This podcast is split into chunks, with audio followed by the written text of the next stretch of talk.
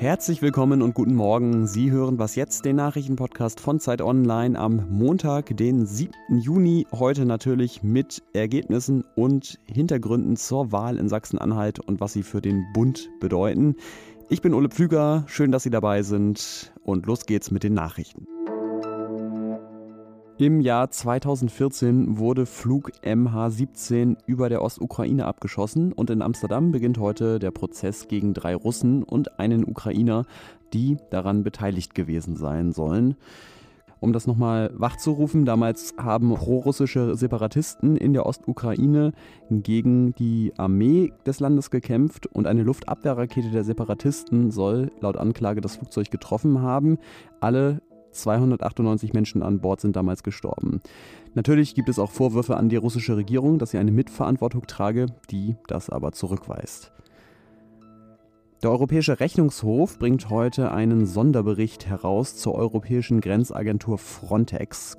Frontex wird ja im Moment vorgeworfen, Flüchtlinge illegal auf See zurückgewiesen zu haben. Und außerdem sollen sich Frontex-Vertreter mit Lobbyisten der Rüstungsindustrie getroffen haben. Frontex selbst hat kürzlich militärische Ausrüstung bestellt, darunter auch Drohnen. Und 2020 war der Haushalt von Frontex um ein Drittel größer als 2019. Der Redaktionsschluss für diesen Podcast ist 5 Uhr.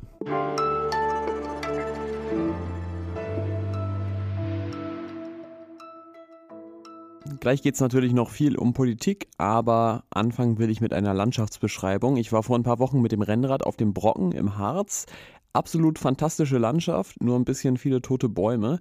Und natürlich hingen da in Wernigerode und Co. auch schon die Wahlplakate für die Landtagswahl in Sachsen-Anhalt. Natürlich mit ja, unterschiedlich originellen Slogans. Ich erinnere mich an Harz kennt er, Harz kann er.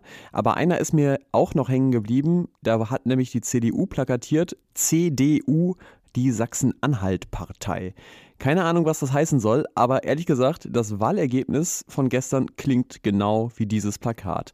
Fast 37 Prozent für die CDU, fette Zugewinne.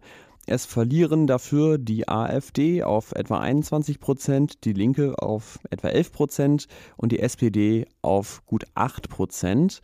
Die Grünen gewinnen allerdings weniger als erhofft auf 6 und die FDP freut sich, dass sie wieder in den Landtag darf mit 6,5 Prozent. Über dieses Ergebnis möchte ich jetzt sprechen mit meiner Zeitkollegin Anne Henig, die den Wahlkampf verfolgt hat und auch für uns, für Sie in Magdeburg unterwegs ist. Deswegen rauscht es auch ein bisschen im Hintergrund. Hallo Ole. Der Wahlsieg wurde ja gestern Abend in vielen Analysen als Leistung vor allem des Ministerpräsidenten beschrieben. Rainer Haseloff. Ist die CDU also wirklich die Sachsen-Anhalt-Partei oder einfach Rainer Haseloff vielleicht der Sachsen-Anhalt-Mann? Natürlich ist es anmaßend von einer einzelnen Partei zu sagen, sie sei die Sachsen-Anhalt-Partei. Ich verstehe schon, äh, warum man sowas äh, plakatiert im Wahlkampf, aber es ist natürlich nicht richtig. Das ist natürlich anmaßend, aber Rainer Haseloff selbst ist äh, der Mann, dem die CDU diesen Wahlsieg zu verdanken hat. Sie hat vor allem und am Ende muss man sagen, fast ausschließlich nur mit ihm geworben. Es war völlig klar, es wurde überall so gesagt, wer will, dass Rainer Haseloff weiterhin regiert, der muss CDU wählen. Und wie man jetzt sieht, ist das ja auch durchaus erfolgreich gewesen. Bis jetzt musste ja Haseloff mit SPD und Grünen regieren, AfD und Linkspartei wollte er nicht. Jetzt ist die FDP neu im Landtag und es würde sogar für eine Koalition nur mit der SPD reichen. Meinst du, Haseloff ist froh, die Grünen los zu sein? Rainer Haseloff persönlich hatte nicht so ein großes Problem mit den Grünen wie die Konservativen in seiner Landtagsfraktion, das muss man schon so sagen. Aber er hatte natürlich immer Schwierigkeiten, diese atmosphärischen und inhaltlichen Schwierigkeiten zwischen den beiden Parteien, zwischen CDU und Grünen irgendwie zu moderieren. Das heißt, ich glaube schon, dass es ihn erleichtern wird, jetzt zumindest eine Auswahl an Koalitionspartnern zu haben, klar. Dann lass uns noch kurz über den zweiten Platz reden. Die AfD deutlich über 20 Prozent der Stimmen und ist in Sachsen-Anhalt eine Partei, die vom Verfassungsschutz beobachtet wird, weil der Landesverband selbst für AfD-Verhältnisse ziemlich weit rechts steht.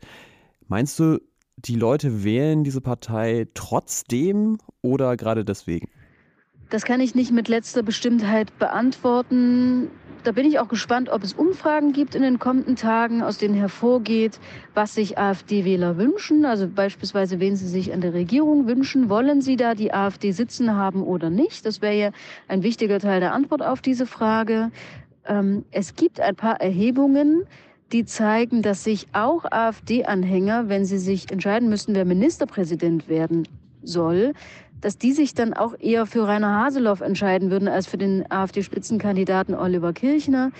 Das heißt, es gibt ein paar Punkte, die darauf hindeuten, dass Menschen diese AfD wählen, vielleicht trotz, dass sie so radikal ist und nicht, weil sie so radikal ist. Vielen Dank nach Magdeburg, Anne Henig.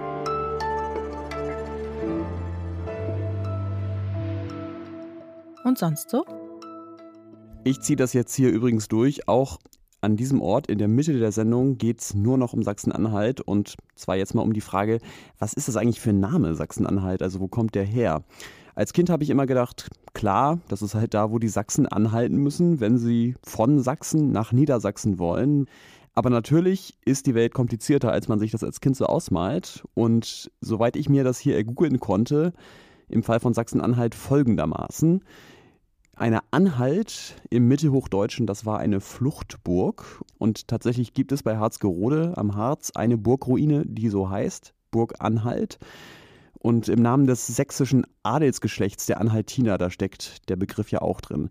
Warum aber jetzt genau dieses Wort? Anhalt, dazu habe ich nicht viel mehr gefunden als zwei Theorien. Zum einen könnte es Burg an der Halde bedeuten. Oder aber, und das finde ich eigentlich die schönere Erklärung, ob sie stimmt, naja, es geht um eine Steinburg, also eine, die weitestgehend ohne Holz gebaut wurde. Ohne Holz, Ohnhold, Anhold, Anhalt, Sachsen-Anhalt.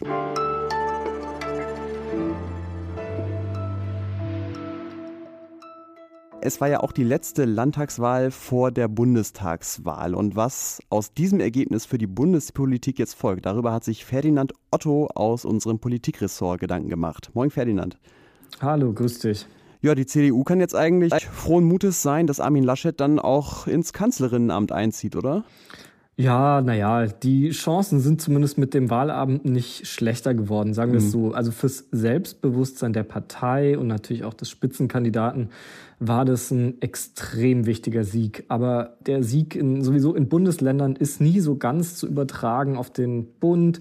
Und in dem Fall muss man einfach ganz deutlich sagen, die CDU hatte Glück, dass jetzt halt gerade in einem Bundesland gewählt wurde, wo sie schon den Ministerpräsidenten stellt. Mhm. Jetzt gab es ja durchaus schlechte Nachrichten für die CDU in den letzten Wochen. Ne? Also die Korruptionsvorwürfe gegen die Union im Zusammenhang mit der Anschaffung von Schutzmasken letztes Jahr und äh, direkt vor der Wahl an diesem Wochenende ja auch Vorwürfe gegen Jens Spahn, den Gesundheitsminister, dass da irgendwie im Ministerium überlegt worden sein soll, fehlerhafte Masken an Obdachlose und Menschen mit Behinderungen zu verteilen.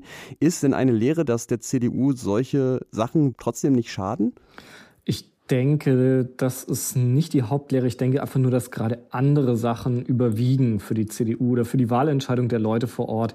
Also der Maskenskandal von Jens Spahn kam vielleicht auch so eine Minute zu spät in diesen Wahlkampf reingerauscht, um der CDU da wirklich zu schaden. Man sieht es umgekehrt in Baden-Württemberg und Rheinland-Pfalz, wo gerade sehr viel über diese Korruptionsvorwürfe, die Aserbaidschan-Affäre etc. diskutiert wurde. Das hat der CDU schon, schon ziemlich geschadet in dem Fall das wird einfach auch nicht die entscheidende Rolle bei der Wahlentscheidung der Leute gespielt haben, sondern da ging es wirklich um ganz andere Sachen. Da ging es darum, ähm, wer wird stärkste Kraft im Land? Wird das die AfD oder wird das halt doch nochmal die CDU? Und ich denke, das war die überwiegende Wahlentscheidung.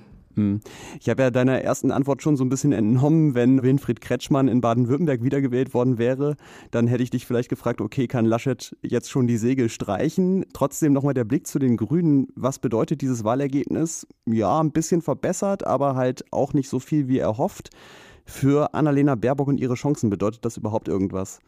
Ich glaube nicht. Ich glaube, das bedeutet nicht viel. Ähm, den Grünen war immer klar, dass äh, gerade im Osten die die Bäume da nicht in den Himmel wachsen und äh, darum geht es ihnen auch gar nicht. Die Grünen sind keine Volkspartei nach dem Muster, wir müssen überall stärkste Kraft werden. Das ist überhaupt nicht ihr Anspruch. Ich glaube, für Annalena Baerbock und die Grünen bedeutet dieses Wahlergebnis nichts. Ja, aber, aber es ist ja schon die Frage, ob das dann reicht, um eine Bundestagswahl zu gewinnen, wenn man sagt, man setzt einfach nur auf Teile des Landes, oder? Mm, das ist die große Frage. Die Grünen würden das natürlich auch energisch zurückweisen, was mhm. ich jetzt gerade erzählt habe. Ähm, das, das ist die Wette. Ähm, man, man kann natürlich auch andersrum fragen, ähm, reicht das, was die CDU macht? Reicht es zu sagen, ja, wir versuchen einfach möglichst alle in dieser Gesellschaft zu umarmen, also vom Arbeiter in einem Bergwerk in Bitterfeld bis hin zum Akademiker, Lastenradfahrer in Berlin-Mitte. So, das ist ja der Anspruch der CDU. Was natürlich die Gefahr birgt, dann am Schluss an beiden zu scheitern. Der eine wählt dann doch lieber AfD und der andere lieber Grüne. Also das ähm, ist letztlich die Frage, um die es bei dieser Bundestagswahl geht. Ja, und auf die Antwort müssen wir jetzt wirklich aber noch ein paar Monate warten. Danke dir, Ferdinand Otto. Okay, vielen Dank. Tschüss. Und Ihnen danke fürs Zuhören. Das war Was jetzt am Montagmorgen. Hören Sie doch gerne auch heute Nachmittag mal rein, was Erika Zinger im Update so berichtet. Außerdem, wie immer an dieser Stelle der Hinweis, unser Podcast-Festival, wenn Sie mal hinter die Kulissen gucken wollen, am 20.06. digital Anmeldung unter www.zeit.de slash festival. Mails können Sie schicken an wasjetzt.zeit.de. Ich bin Ole Pflüger, bedanke mich fürs Zuhören. Tschüss und bis zum nächsten Mal.